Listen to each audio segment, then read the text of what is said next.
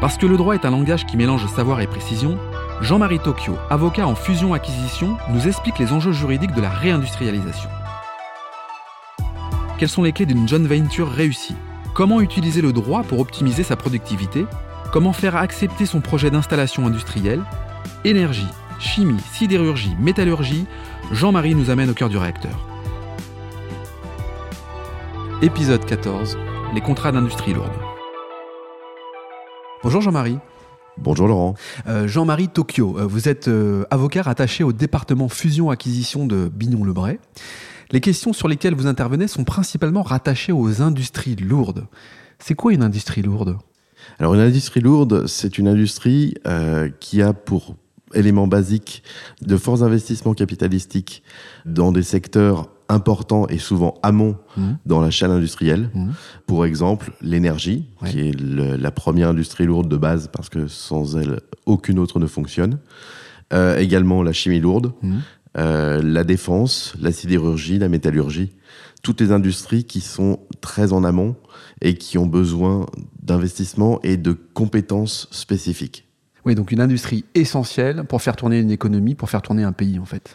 Une industrie essentielle pour créer une économie. Sans cette industrie de base, on ne peut pas avoir toute la chaîne aval de ces industries-là. Tout simplement.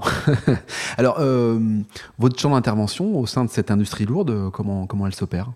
Alors en pratique, euh, je conseille des industriels depuis maintenant une vingtaine d'années, des industriels de secteur. J'ai travaillé dans différents autres secteurs, mais euh, ce secteur particulier qui est entre les mains des ingénieurs, on peut le dire, mmh. euh, et en particulier euh, une vraie zone d'excellence pour la France. Euh, sur ces questions-là, grâce à la force de nos écoles d'ingénieurs françaises mmh. euh, qui sont réputées dans le monde entier. C'est vrai que je conseille ces, ces sociétés-là sur des choses euh, où on a besoin de connaître l'intégralité des problématiques techniques mmh. pour pouvoir utilement conseiller les clients. Et en fait, mon activité, c'est d'accompagner ces clients-là sur toutes les phases juridiques de ces projets, que ce soit euh, sur une création pure et simple de sites industriels, que ce soit sur une réhabilitation d'un site existant, que ce soit sur une modernisation d'une partie de ce site en corrélation avec le fonctionnement général, ou que ce soit euh, sur un projet propre à une société ou un projet commun entre plusieurs sociétés. Bah justement, Jean-Marie, dans cet épisode, on va parler de réindustrialisation et puis on va y aller surtout de manière très concrète. Euh, cela fait maintenant quelques années que cette notion est revenue au premier plan de la scène. Est-ce que ça concerne quand même tous les secteurs d'activité? Alors, ça concerne pratiquement tous les secteurs d'activité, mais à des niveaux différents. Mmh. C'est-à-dire que, en pratique, aujourd'hui, on le voit bien avec euh, les problématiques d'approvisionnement pour un certain nombre d'industriels et le, du coût des matières premières, matières premières voire même des produits de base dont beaucoup sont fabriqués en Chine. Aujourd'hui, on est en situation de dépendance vis-à-vis d'un certain nombre de pays qui ne sont pas forcément dans nos zones géographiques. Les problématiques de transport et de matières premières pèsent lourd et Aujourd'hui, le redémarrage français lié au Covid est notamment freiné et ralenti par ces, par ces questions de, de, fourniture. Or, la solution, c'est pour partie, et pour ce qui peut l'être, de réindustrialiser dans nos zones géographiques sur les éléments clés. Euh, ne pas dépendre de tiers. Mais pour cette réindustrialisation, il faut avant tout euh, mettre en place des schémas modernes, souvent avec des procédés technologiques innovants, qui vont se baser sur de la numérisation, mais aussi sur des éléments qui sont plus traditionnels, notamment en termes de formation des personnels. Bon, euh, sur le papier, euh, ça me paraît très simple. En réalité, ça doit être extrêmement coûteux de réindustrialiser. On parlait de numérisation. Quel est le niveau de numérisation à atteindre pour être performant aujourd'hui? Alors, il n'y a pas de règle absolue. Ce qui est certain, c'est que dès lors qu'on met en place un nouveau projet industriel ou qu'on rénove un site industriel existant, la plupart du temps, on va chercher à numériser au maximum. Mais euh, la numérisation absolue a ses avantages, ses inconvénients. Euh, c'est très bien de numériser un site industriel à la condition qu'on ait toutes les équipes de support qui vont permettre d'assurer le suivi technique de ce site. La problématique de fond, c'est d'avoir euh, la sécurisation de la ressource pour assurer la permanence de la production. Et tout cela passe par des schémas contractuels avec souvent des supports extérieurs ou alors de la formation des personnels euh, ou de l'embauche de personnel spécifique qui n'étaient pas dans les effectifs auparavant ou pas dans ces fonctions-là. Oui, ça veut dire que quand on parle de numérisation, on peut parler aussi certainement de robotisation. Ça signifie qu'une entreprise, une industrie lourde, doit s'entourer d'un écosystème de partenaires qu'elle n'avait pas référencés peut-être auparavant. Et là, il y a une notion de, de contrat, il y a une notion juridique qui est à prendre en compte. C'est ça dont on parle? Absolument. Alors, cette notion de contrat, elle est, elle est très spécifique parce qu'elle s'insère plus largement dans un projet global. En pratique, un projet industriel de ce type, euh, soit on part d'un greenfield, c'est-à-dire d'un terrain nu, et on construit une usine soi-même ou avec un partenaire. Pour cette construction d'usine, on va faire appel à de l'ingénierie, on va faire appel à des fournisseurs. Ça, c'est pour la construction. On va superviser soi-même ou on va faire superviser. Ensuite, on va devoir démarrer l'usine. On va devoir donc avoir des approvisionnements. Et puis ensuite, on va devoir vendre les produits. Sur un schéma industriel de ce type, la problématique clé, ça va être de faire travailler tout ce monde ensemble eh sur un projet dans un calendrier souvent serré et le plus serré possible parce que un calendrier resserré permet de limiter les coûts. Et sur un projet de ce type-là, l'idée c'est d'avoir des relations contractuelles fluides avec les uns et les autres qui permettent de poser les contraintes là où elles doivent être sur, à partir des aspects pratiques de la construction elle-même. Donc en fait, pour construire les schémas euh, juridiques et contractuels d'un projet de ce type-là, on commence par faire une analyse détaillée et pratico-pratique, quasiment euh, au flux le flux, de chaque, de chaque élément qui doit être traité. Ensuite, on pose la question du risque qui est attaché à ce, à ce flux, et on se pose la question de savoir si on assume, on assure ou on transfère. Et dans tous les cas, ça passe par des contrats.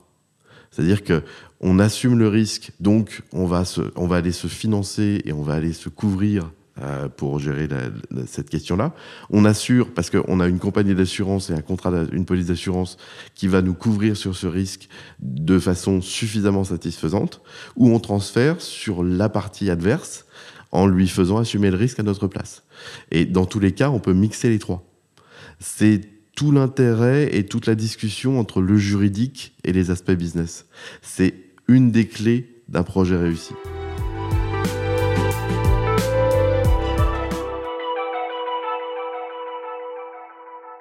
Jean-Marie, on parle bien là de projet industriel à haut risque. Et d'ailleurs, vous avez fait euh, l'une des dernières créations d'un site euh, Céveso en France, proche d'une zone urbaine.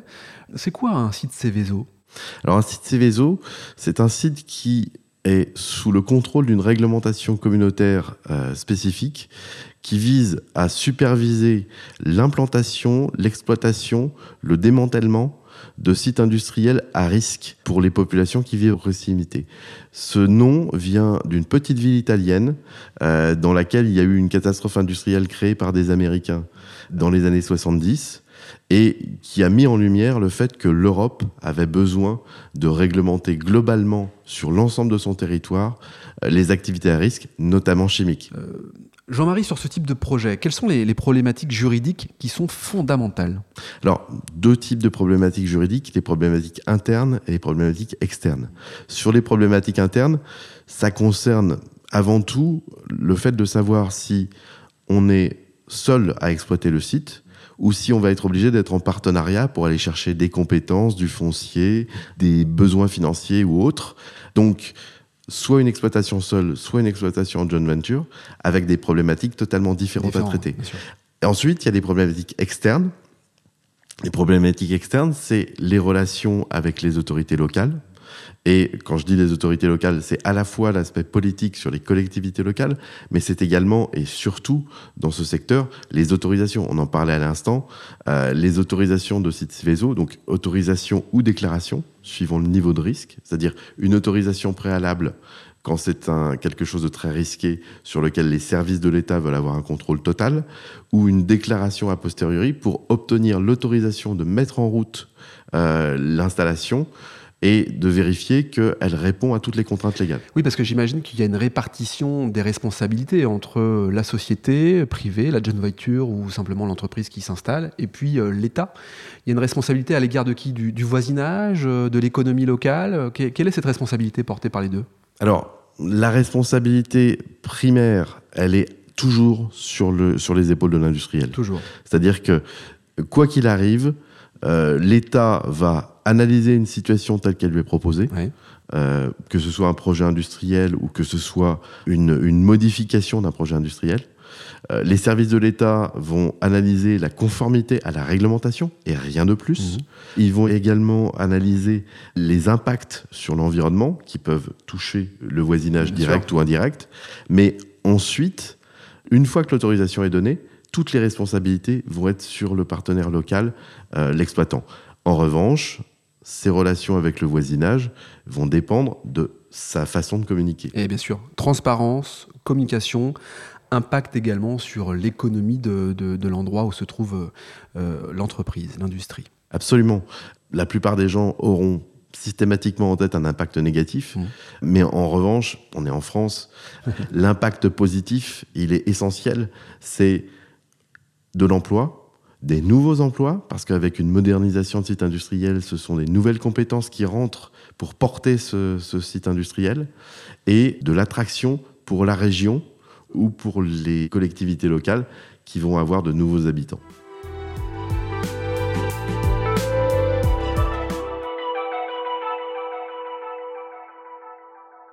Justement, Jean-Marie, on parlait tout à l'heure d'investissement et de compétences. On voit bien que les parties prenantes peuvent être très nombreuses entre la société et puis l'État. Comment se répartissent les pouvoirs entre partenaires dans la structuration sociétaire d'un projet industriel? Alors, euh, cette question, elle va dépendre avant tout de la structuration du projet. Est-ce que le projet est fait seul ou en partenariat? Est-ce qu'il est fait en France ou à l'étranger mmh. Et on a beaucoup parlé de la France, mais en réalité, aujourd'hui, les industriels français, ils n'investissent pas qu'en France, ils vont aussi implanter ou racheter des sites industriels à l'étranger. On accompagne régulièrement, et dans ma carrière, j'ai accompagné beaucoup d'industriels pour créer des sites dans à peu près toutes les zones géographiques, y compris dans des zones compliquées. Mmh. L'Iran, l'Inde, la Chine. Alors la Chine, c'est moins compliqué aujourd'hui, mais il y a 20 ans, c'était pas la même chose. Oui, on a tendance à oublier, c'est-à-dire qu'en fait, nous aussi, on va industrialiser finalement d'autres pays à travers nos compétences. Quoi. Absolument. En pratique, on va avoir l'apport d'une technologie française dans ces pays-là.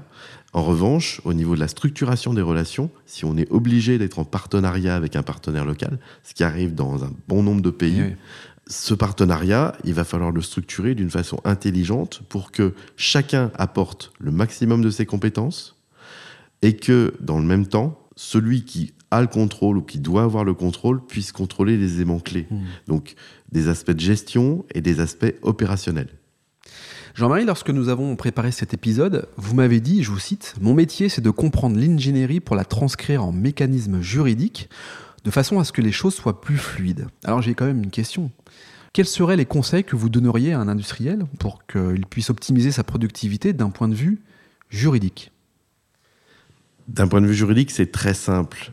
Pour optimiser la productivité d'un site, mmh. euh, ça passe par la conception du site, par l'adaptation en fonction des besoins, des moyens. C'est-à-dire qu'on n'a pas besoin de faire quelque chose de très riche. L'important, c'est que ça fonctionne. C'est le bonheur et la perfection de l'industriel. C'est qu'il faut que ça fonctionne et il faut que ça produise un niveau de qualité qui est apte à répondre aux besoins du marché. Dans ce contexte-là, les problématiques vont être différentes d'un site à l'autre, d'une activité à l'autre. On a des contraintes d'hygiène pour tout ce qui est agroalimentaire, on va avoir des contraintes de qualité pour l'industrie de la défense, de l'automobile, pour un certain nombre de pièces, et les problématiques à traiter ne vont pas être les mêmes. La problématique qui est commune et qui va être gérée à la fois par l'ingénierie et par le droit, c'est la gestion des flux. L'ingénierie s'occupe des flux physiques, le droit va s'occuper des flux de risque, de propriété et d'argent. Euh, c'est qui fait quoi à quel moment, sous la responsabilité de qui et avec quel niveau de risque. Voilà. En pratique, cette question-là, elle va se poser sur toutes les phases l'approvisionnement, la construction, l'exploitation, la vente. Et à toutes ces phases, le droit est important.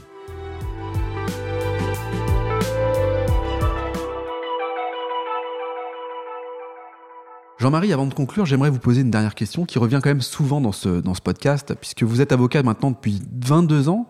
Et d'ailleurs, euh, vous avez des clients qui ont commencé à travailler avec vous depuis votre première année de stage. Je ne sais pas si c'est assez rare dans le métier, mais en tout cas, j'imagine que la relation humaine est, forte dans ces cas-là. Alors on transpire, on voit la passion de l'industrie, là, ça, transpire, mais qu'est-ce qui vous a amené euh, vers l'industrie?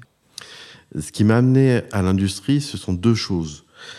L'authenticité des relations qu'on peut trouver à, un certain niveau, même quand je dis à un certain niveau, c'est à tous les niveaux dans ce secteur, parce que même si on est juriste, même si on n'est pas ingénieur, mmh pour structurer un projet industriel, on a besoin de comprendre comment les choses se passent en pratique, dans le détail. Il faut mettre les pieds dans l'usine, mm.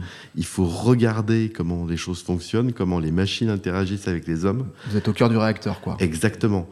Et en pratique, l'authenticité des relations qu'on a avec les gens est très porteuse parce que on est sur des cultures très différentes. Le droit, c'est une culture de la langue, mm.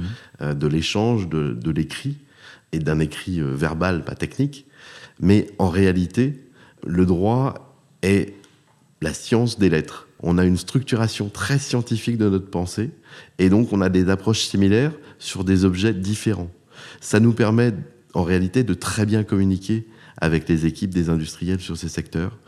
Et puis, ça donne l'opportunité d'avoir des négociations dans différents environnements, parce qu'en fonction des secteurs d'activité, les choses sont totalement différentes, les cultures sont différentes, et l'intérêt d'être un avocat, c'est de pouvoir travailler dans plusieurs secteurs qui vont enrichir votre compréhension de l'environnement économique et physique. Merci Jean-Marie de nous avoir partagé cette passion autour du secteur de l'industrie et je vous dis à, très bientôt. À très bientôt. Au revoir Au revoir. Merci de nous avoir accompagnés sur cet épisode. Vous souhaitez approfondir le sujet et entrer en contact avec les équipes de Bignon Lebray Rien de plus simple, il suffit de vous rendre sur le site www.bignonlebray.com.